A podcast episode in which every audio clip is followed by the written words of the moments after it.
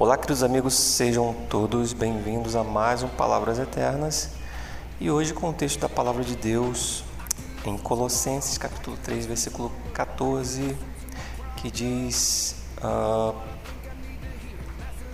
Acima de tudo, porém, revistam-se do amor, que é o elo perfeito. O amor genuíno é algo muito raro nos dias de hoje.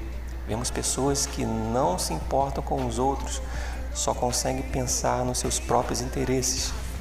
Por quê? Porque não tem amor. Mas quando Deus nos enche com o seu amor, tudo muda e as pessoas notam a diferença.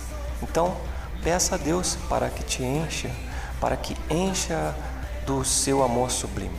Eu queria deixar três provas daquilo que Deus nos demonstra através do seu amor. Primeiro, Deus salva. Em Efésios capítulo 2, verso 4 ao 5 diz: Todavia, Deus, que é rico em misericórdia, pelo seu grande amor com que nos amou, deu-nos a vida com Cristo quando ainda estávamos, estávamos mortos em transgressões. Pela graça vocês são salvos. Segundo, Deus nos protege.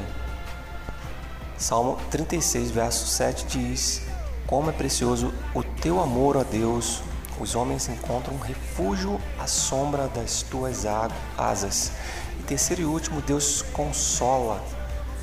Salmo 94, verso 18, é, diz: Quando eu disse, os meus pés escorregaram, o teu amor leal, Senhor, me amparou.